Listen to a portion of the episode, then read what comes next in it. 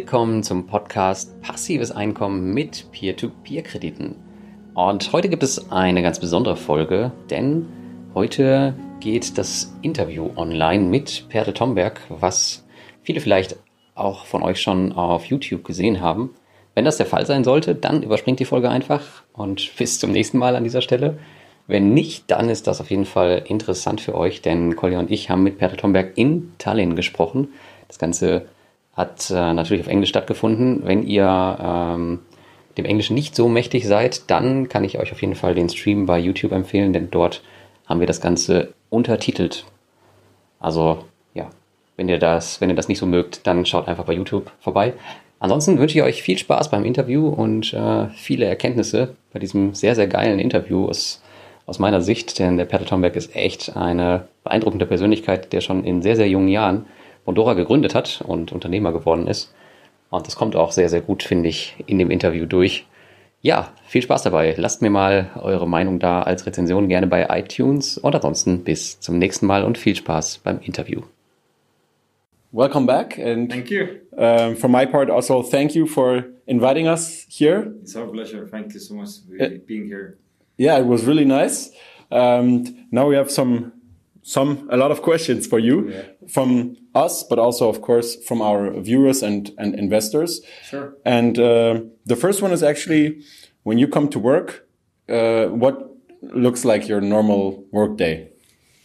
Um, today I manage seven people who lead the entire Bondora organization. So my time is dedicated mostly to actually coaching them, supporting them, and through them building Bondora and managing the organization. So I would roughly say that unless I am stuck with some strategic projects, like a few times a year that may happen. Um, and during those times, I'm going to lock myself up in this room. Then, other than that, I s- spend my time with the different sort of uh, management members mm-hmm. trying to go through the projects, coach them, and also do a lot of work on kind of you know the HR and the organization. Um, so that's so I don't really have a schedule as such. I try to be flexible depending on what are the priorities of the team and how can I help them in the things that they're doing. Okay. So there's no normal schedule and there's no sort of uh, you know 5 a.m. and I one of my principles is to keep um, as much as possible the schedule completely empty. I don't book any meetings. I don't have uh, routine meetings at all on normal circumstances mm. um, to allow me to think and focus on the things that we have the highest priority. Okay. Okay, let's come to Bondora. Um, what makes Bondora unique compared to, to other platforms? That's a good question, and it's a very easy answer. So, first of all, we've been around for over 12 years. I started the company in 2007. We launched in 2009. So, we're probably the longest sort of retail uh, product open to retail investors in continental Europe. Mm. Secondly, we have been open to German investors for over seven years now. We launched the first um, cross-border marketplace in the world in end of 2007, uh, 2012. So it's been now seven years since the very first German investors have actually been using the product, giving feedback, and helping us build it out. And two years ago, we launched Go and Grow, uh, which is a completely unique product in the entire world. And you know that has sort of had great great feedback from the sort of German investors, and it was great that based on a lot of the feedback we got specifically from the um, from German audience. Yeah, I remember last time we had the interview, you uh, said that there was coming something new, but you couldn't really say exactly what. So was it was Go and Grow your idea, and or whose idea was it, and how? What do you think about the development up to now? Um, so we created Go and Grow to provide three distinct sort of um, let's say benefits or features to the customers. So first, it has a stable return of up to 6.75%.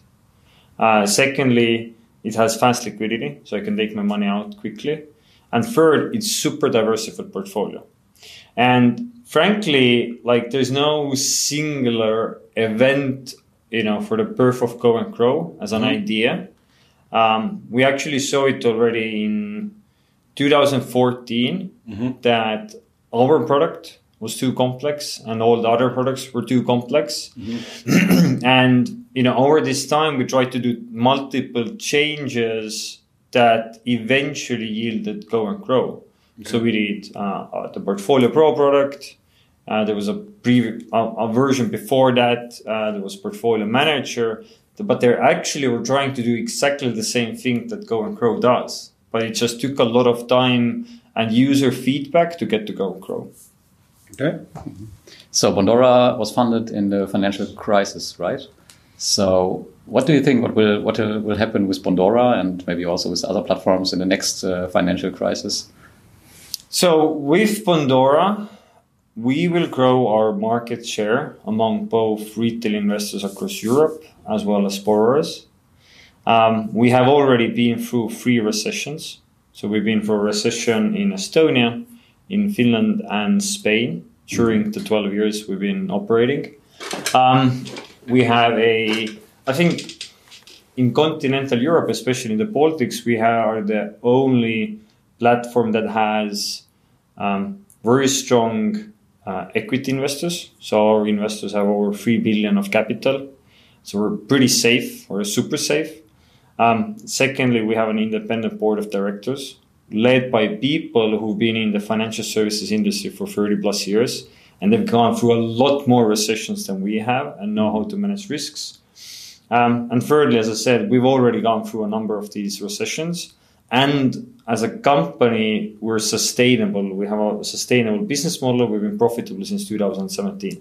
Um, so in summary, I think we will simply, if there is a recession, and we thought there's a recession coming already two years ago. So um, eventually there may be one, but who knows when. Yeah. Uh, if there's a recession, like we will likely grow our market share pretty rapidly.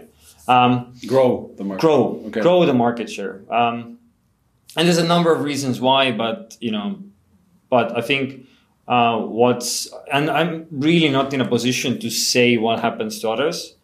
I just know that at least in the Baltics, we're the only one who has an independent, like real experienced board, strong investors, and the track record. Mm-hmm. Um, yeah, we saw some platforms in Great Britain uh, dying. And uh, when I first starting started investing in P2P and talked to, to people about it, they always were quite unsure and, and said, ah, P2P in the Baltics, it's like so far from Germany and it's probably pretty risky. So how come that the platforms that are actually, or some platforms that, that go broke are in Great Britain? And what is like the difference there? Is like, is it set up different or do they take more risks or what is it that's special about the Baltics altogether? um, like in terms of Great Britain, Great Britain also has the largest number of platforms. So okay. obviously you'll have the largest number of failures, mm -hmm. right? Um, some companies will just disappear. Um, some companies will fail. There was a big failure in Sweden.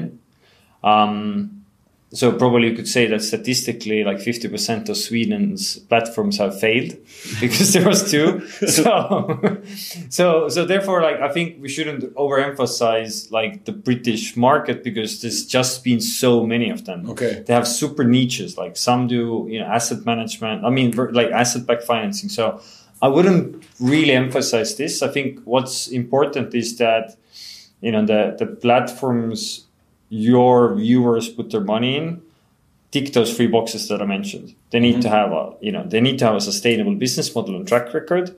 They need to have a strong management team that is independent from the owners. And thirdly, they need to have owners that actually, if need be, can really back the company financially. Um, you know, which companies in the world tick those three boxes? I don't know. I know that Bondora ticks all of them. Okay. Okay. Um, the keyword, um, yeah, other platforms. There are some marketplace business models in, in the Baltics, uh, for example, Mintos, Grupeer, and so on. And most of, of the investors think that these are more secure than your platforms because you are diversified around over over I don't know how many loan originators. Um, what do you think? Will this uh, business model um, continue growing in the Baltics? And is it really more secure? We, like investors using Go and Grow, have a portfolio backed by over 90,000 loans. I don't know the ins and outs of what other services are on the market. I'm pretty sure that no other platform or no other service has that level of diversification. Um, when people are investing in those types of marketplaces, in essence, they're backing a loan originator. It's same as you know financing a bond. Mm. So, um, you know, question is, do you want to finance, you know, give bonds unsecured credit to those companies? And if and how is this anyway less or more secure than actually buying those assets directly? The whole point of our product structure is that investors wouldn't be directly exposed to risks of Bondora. So the assets that people finance or buy are separate from Bondora. They can be serviced by other like uh, market participants if mm-hmm. something happens to Bondora. And you have 90,000 portfolio. So the risk of on a portfolio level, your the portfolio risk is really low because of the diversification. Um, with many of these other services, you actually have massive concentration. You have one loan effectively, maybe taking up 11, 12, 20% of the your portfolio. So if something happens to that originator, like your portfolio large part is wiped out. So I think these are the things that people need to take into account. I don't know. I mean, there's so many different services. Everyone has different angles for it.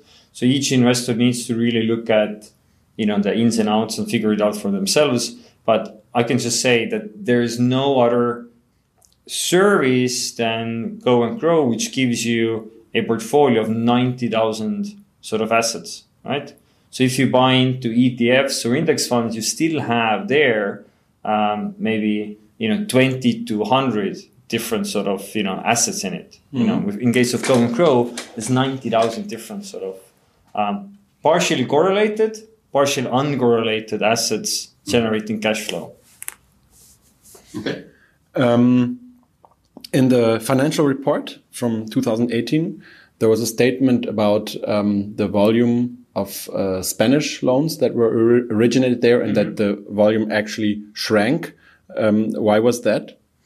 So we have free principle when it comes to, to loan origination, uh, origination. So we've always wanted to be cheaper than the banks, faster than the banks, and more convenient than the banks. Mm -hmm. You know, across all the different segments we're servicing. In Spain, we're able to succeed in two criteria. So we're more convenient and faster, but we weren't cheaper than the banks. Okay. And therefore, we decided to cut back on originations until we have enough data to create scorecards to be price competitive again. Okay. So a few months ago, we started originating in Spain again um, on a smaller scale, and we're gonna step by step increase it. The goal there is to be among the top three consumer lenders in Spain, similarly like we're among the top three consumer lenders in, in Estonia. So it's a short period of cool down to make sure we have the data, we have the robustness of a risk mm-hmm. engine, so we can scale up again. So is that uh, online loan origin or altogether? Um, we're, we're actually in Estonia probably number two or number three loan or consumer loan okay. originator altogether. Okay. I think only the largest bank in Estonia is larger than us, right? Okay. So there's a lot of work for us to get a similar position in Finland and Spain, mm-hmm. um, but we have a plan to get there. And what the, the three components, as I mentioned, being cheaper than the banks, faster than the banks, and more convenient than the banks, are key components to actually get this market share. And that's why, as we're able to succeed on all of those three in Estonia, and we've been into, able to do that for now a few years, that's why we have such a big market position here. And, and that's the same path we're taking in other countries. Mm. You mentioned that um, Bondora would be really stable in the next financial crisis. Um, do you think you can hold, for example, the 6.75% at Go and Grow in a in the case uh, of, a, of a new crisis? Yes. Yeah. Yes. Okay. So we have, first of all, how Go and Grow is structured. So um, the underlying portfolio, like in Go and Grow, is earning more than 6.75%. And what is unique is that the spread in between, mm. between the actual IRR of the portfolio or actual return of the portfolio and 6.75% is used as an ever increasing security, as a reserve buffer. It technically belongs to the investors, but they're never able to access it under the and Grow product terms. So during the times when we're beating the um, 6.75% IRR target, it builds up a reserve. Mm-hmm. And then, if at any stage, for whatever reason, there's a um, the models start to underperform and underperform so much that it starts eating into 6.75, you have this sort of level of buffer there built up. Mm. What's very unique about the way we run risk management in Bondora today, uh, which is com- um, completely sort of unique compared to banks, is that we monitor and update and review all our credit models on a monthly basis. So when we issue a loan, we actually have around dozen different credit models applied to each single borrower. So in total, we have over 30 different credit models.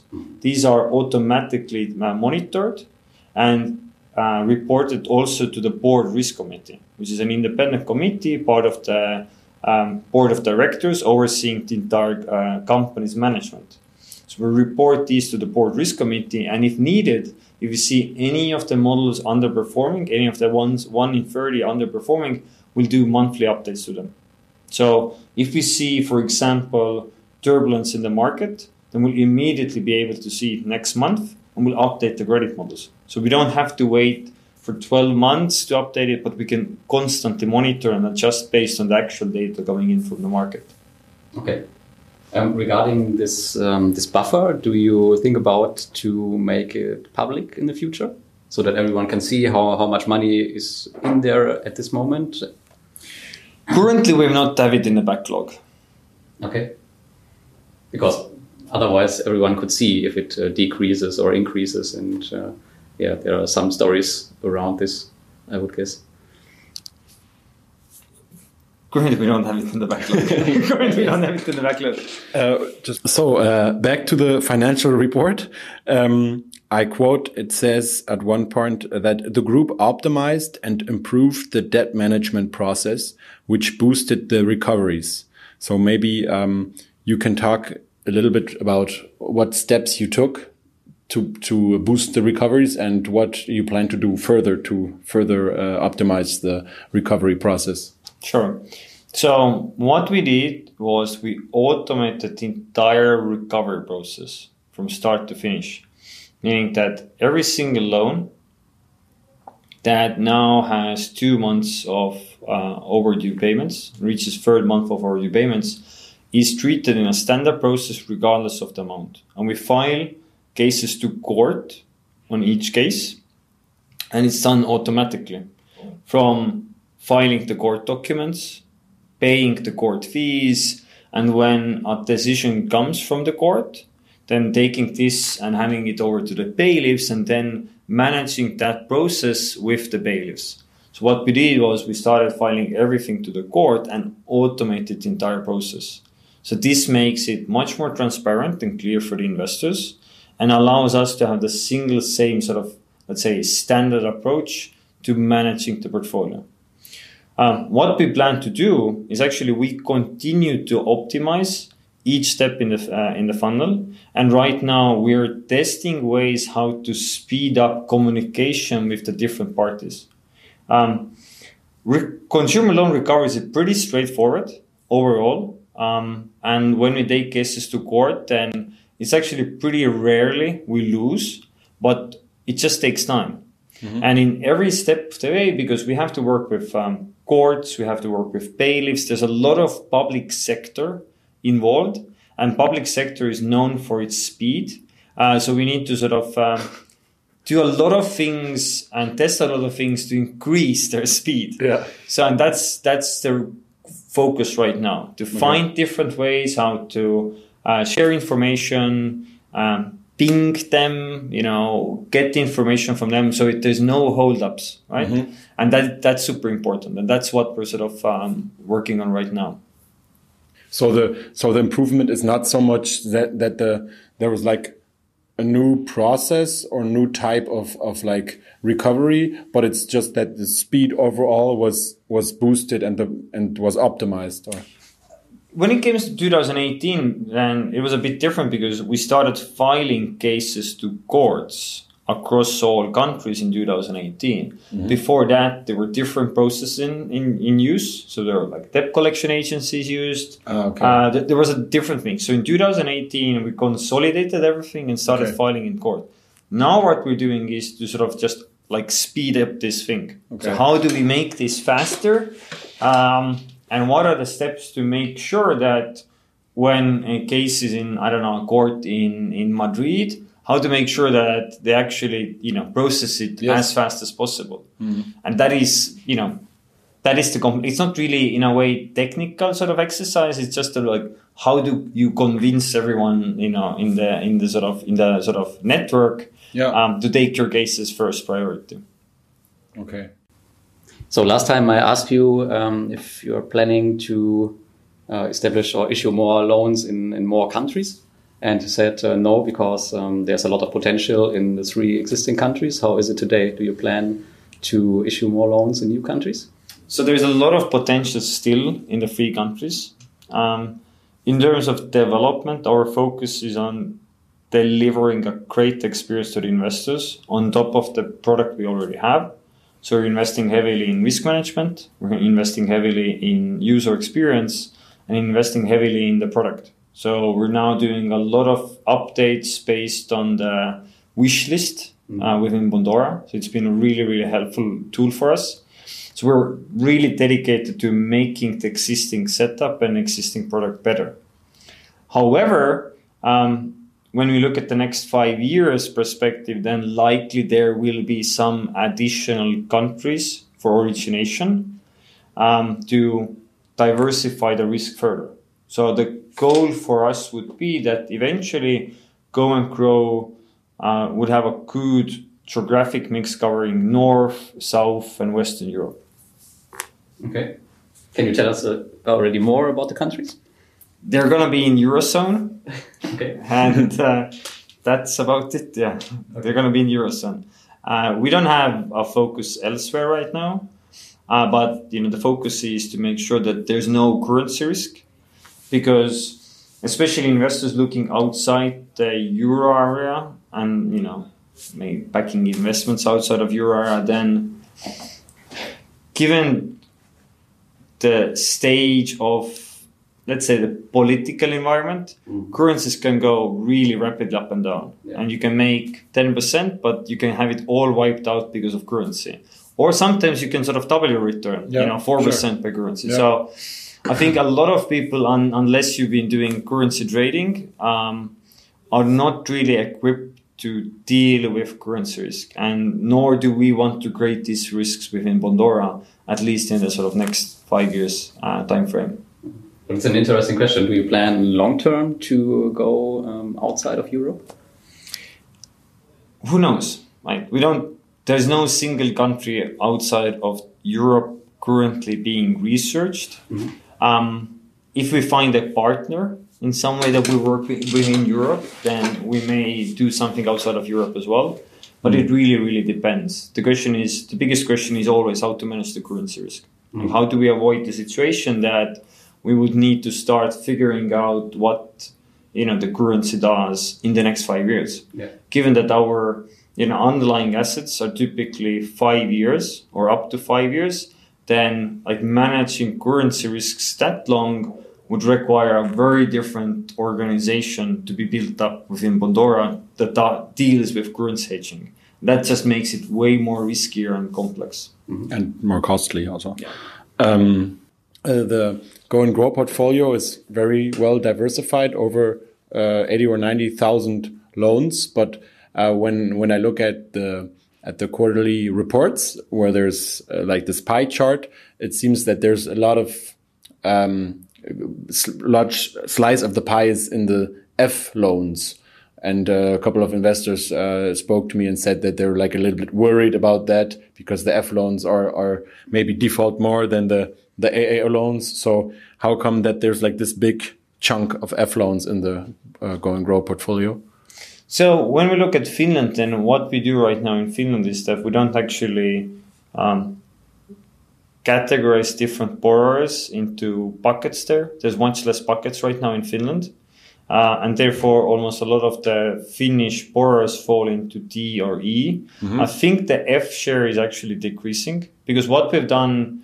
Um, I'm pretty sure that the F share is, is much lower now because what we have done historically is that in the beginning of 2018 we started cutting away the HR segment. Um, now we're cutting away the F segment. So we're we're step by step as we've now matured enough in all of the countries to be able to better calibrate our credit models. Then we can step by step start eliminating the higher risk segments by being better able to determine uh, and differentiate between a lower and higher risk customer. So initially, when you launch, you basically have to pull those guys together and think, okay, the kind of you know you you, you look at the portfolio level risk. The more you um, get the data, you can better differentiate that you know guys with you know red shoes are actually lower risk, right? And the guys with green you know um, leather shoes are maybe higher risk, right? So you don't have Lars doesn't have to anyway anymore pay the risk of Kolja, right? So that's that's how you get to better sort of um, the gla- granularity of the models. So when we started out, there was much more H- uh, HR loans. If you look at the, the origination split a few years ago, then it's very very different than it, uh, what it is now. And also, I don't think in Finland today we do any F loans anymore since a few months. So step by step, the, the overall expected default rates are going down.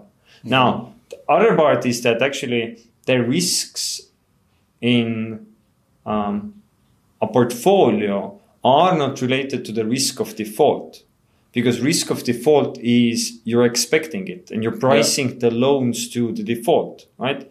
So on a portfolio level, the risk is about diversification. So I think there, when you look at yes, they're you know category F, and you can think that they're not diversified, but actually you have tens of thousands of borrowers behind who simply have the same you know interest rates you know behind. So for an investor looking at Go and Grow uh, statement, um, what is key to look at is really what how many loans are in the portfolio, like how stable is that. Yeah. And what you will also see is that that you know there's the HR segment is probably only like you know two percent now. In 2014, 2015, I think HR was around 30 percent of the originations. Yeah, the last part I'm gonna probably highlight in red, so it's really important. Um, okay, So, Lars? what about you? Are you still uh, 100% invested in Bondora? Yes. Yes. Yes. So, no other investments, everything. No other investments. Yeah, everything is in Bondora. Okay. I mean, I, I think Go and Grow is the best retail investment product available to humans on earth. okay, That's a statement. yeah, So, You again or me? No, no, no. You can. yeah. Um, so what do you do? Um, how how long do you work one day, and what do you do like for work life balance? Um, my life is actually pretty balanced between work, uh, family, and sleep. So Okay. all of them get roughly 60 hours uh, a week. So, um, yeah, and I've been able to keep that balance for a long, long time. And in order to have this balance uh, in the sort of, let's say, family section, I don't really have a lot of social life other than the family. So I don't really have a lot of time to meet with friends outside of my family. So if I meet my friends, it's always with the family. Um, okay. The only exception is um, um, during outside of summer, we try to play football with the Bondora team once or twice uh, a week, and that is the only like social activity I do without the family. Or maybe the Oktoberfest, yeah. Okay. I haven't gotten yet there. okay. So, do you plan to uh, exit uh, Bondora at one day? I mean, you are already uh, 10 or 11 years in the company. So 12. 12, okay. So, maybe you want to, to exit uh, Bondora at one day to have more time for sleep and family? No, I'm, I'm said I'm pretty balanced. I don't. I think I'm really balanced in that sense that I think I spend way more time with my family than a lot of CEOs because during work time I don't take social events. I don't go to networking events. I don't go to. I don't do anything that doesn't benefit Bondora like in a very explicit way. Mm-hmm. Um, and during my sort of you know outside of work time, I don't also go hang out you know outside of the family. So my family gets a lot of exposure. The work gets a lot of exposure, and I try to sleep you know close to eight hours a day.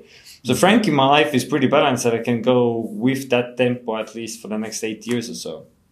Okay. So I don't plan to exit Bondora. Okay. And uh, apart from Bondora, um, do you have other goals with some hobbies or something like that? With Andres, we talked about uh, chess and poker and stuff like that. Yeah, so, he, has a, he has a very specific goal, right? but um, uh, do you have any other goals or routines or stuff like that that you do? Are you traveling? Um, so when it comes to goals, then the number one goal for me is to make sure my daughters grow up like independent, happy, and um, like just good humans. Um, second goal is about Bondora. So everyone in Europe would use Bondora to make their money grow. Um, and third goal is partially related to Bondora. There's a, a social activity that we're um, or sort of you know um, community activity that we're developing within Bondora, and it is to try to get all the young people in the world um, to know what is coding and what is data sciences. So okay. that's sort of a it's a humanity project that uh, that we're dealing with. Well, okay. So let's try to imagine that you are 80 years old and you look uh, back on your company. Uh, what will you have achieved uh, at this date? I think I have achieved all the three goals and I need to figure out what next. so I think, um, but first, those three goals. And when I get there, then, um, you know, maybe Elon Musk has already colonized Mars by then and we need to sort of do the next thing that we need to get everyone on Mars using Go and Grow or something like that. So okay, uh, yeah, you you founded um, Bondora when you were quite young. Uh, is there something in the past twelve years that, if you look back, uh, would would have done differently in the beginning? I don't think life has shortcuts. So all the stuff that I've had to go through. Um, and you know periods where I didn't work 60 hours but I was working like 100 to 120 hours then um, I think they're a benefit now because I can rely on the experience. I, I can rely on all the things that failed and also uh, everything I learned at that time. Um, the only thing that I would do would have wanted to learn faster was about um, recruiting mm-hmm. and how to just generally build a good team and how to manage a good team. Um, so now, in order to at least other, you know, allow other leaders uh, to save time, both in Bondora and outside of Bondora, I've created this sort of leadership 101, um, say presentation or a book that's public that sort of summarizes everything I've learned and yeah, you know, yeah. feel feel useful about sort yeah. of uh, how to manage people. Yeah. And and learning all of that, you know, has been crucial and would, would have probably saved me from some stupid mistakes. Uh, but as I said, there's no shortcuts, and you have to you have to learn the hard way. Yeah, you told us um, that you are 100% all in in Bondora, and it looks like you're quite happy with this. But was there also a really bad investment in your life? Uh, yes. Um, I once lost a third of the investment in a matter of a month, investing in a company that was developing a cancer drug. Okay. So I can't. I was trying to find the sort of uh, uh, stock or the name right now. Maybe Yeah. they've sort of like you know skyrocketed by now. But that was something that I learned that um, you know the benefits of risk management. So I had like put a lot of money on a single horse based on a recommendation of a friend, and I basically invested in something that I really didn't understand. Like I didn't understand how it works. What is the process of actually getting a cancer drug, getting it through the FDA, etc. So I didn't really understand it. Um, since then, I've never invested in anything that I don't like granularly understand how it works and just like you know why the price goes up and down, right? So I'm you know I haven't touched Bitcoin, right? I just I don't really understand the mechanics, and there's probably maybe some mechanics behind, but I just don't touch it. Okay. Um, what is your favorite book? Um, like non-fictionally, I think a lot of the stuff that uh, I've read is referenced in the Leadership 101 uh, document. There's like you know, 40 different books there. On top of that, I've read a lot of technical stuff on finance and investing and engineering. Um, sort of, you know, outside of business, um, there's last year I read um, two books from the same author, really good ones. Um, um, Homo Deus and Sapiens, um, which were just kind of history and futuristic books. But probably the author I read the most is Fyodor Dostoevsky. I read Okay. probably um, almost all of his books. Okay. Okay. Um, do you have some routines in your life that makes you productive every day? Um, there are three things that I do pretty consciously. So one is a um, ice cold shower in the morning. I've done that for 12 years. That just like gets you, wakes you up and gets you going. Um, secondly is um, I, um, I'm very, very, very like meticulous about managing my um, to-do list. So I write down either every evening or every morning everything I need to do this day. And then during the day, I constantly sort of reprioritize if needed, and then like move stuff to the next. I, I, I spend quite a bit of time on actually managing my to-do list. What I'm gonna do now, what I'm gonna do tomorrow, what I'm gonna do in the coming days, and that is very important for me to actually get something done and to get things done that are the right things.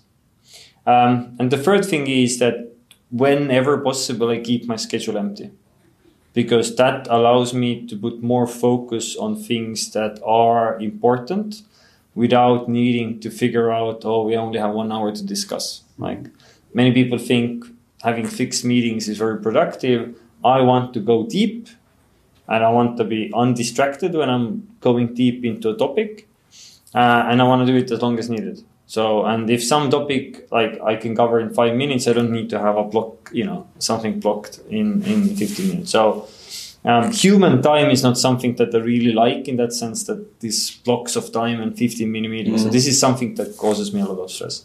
Um, so those three things I, I do a lot to actually stay in, stay on top of my game. Okay. Do you maybe additional? Do you make also some some sport activities? Um, I, I do with um, I try to play football. Uh, it only has happened actually when uh, weather is bad because uh, in other periods of time we spend much more time outside with my family. But when sort of winter creeps in, then I start trying, playing football with the team again, and that sort of um, um, it helps. Like at, at different times, I've done Thai boxing and I've done other things, but football has been something that I've um, I've really enjoyed for the last twenty years. So Or that uh, what was it called? Disc golf. disc golf, no. Uh, actually, one of my family members is uh, is massive in disc golf and spends most of his time there. But no, it's Okay. football has certain things that just make it perfect, like to to just relieve stress and and keep fit. So my last question is about uh, your kids. What what's like a couple of things that you want to teach them when they grow up? Um, like, as I said, I mean, first thing, eventually hope they're independent and they're uh, happy with their life and then that they're good citizens. Um, and on the path there, I hopefully they learn to um, do things they like and, and take risks, uh, even if I'm saying otherwise to them on those things. Uh, secondly, I, I hope that when they take risks, they don't panic. So um, I try to convey just a pretty chillax nature to them. Mm-hmm. Um, and thirdly, um, like don't lie is kind of like a thesis that that I'm trying to ingrain them from from day one. That whatever you you don't lie, right? And that's uh, those three things. One of them just makes you happy, and the third one makes you a good citizen. Like sort of the, the first two things just hopefully will will make them happy and independent and be able to achieve the things that they want to achieve as young as they want to achieve them. Okay. So maybe one last question for me. My son already has a Bondora Go and Grow account. Uh, what about yours? Uh, I have a family account, yeah. Yeah. So hopefully there. I don't know if colleges will be free or not free, or if there will be colleges in the future, but at least they have college fund. yeah. Thanks. Okay. Yeah. Thank, thank you. Thank you so much. Thank you, guys. Perfect.